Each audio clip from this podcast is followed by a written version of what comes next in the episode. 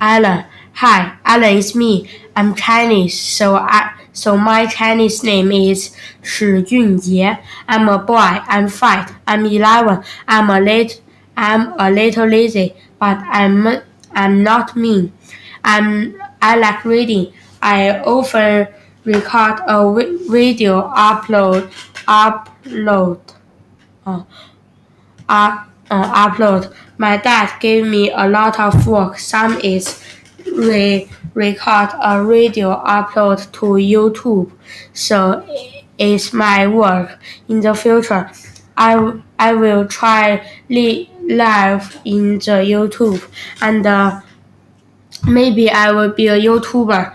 I have my, I, I will have many many loves and uh, bands. I will have a lot of money. I like swimming.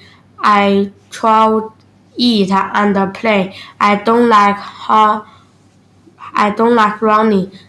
It's so hot. It's so bored. Do you boring? Do you know when I'm four years old?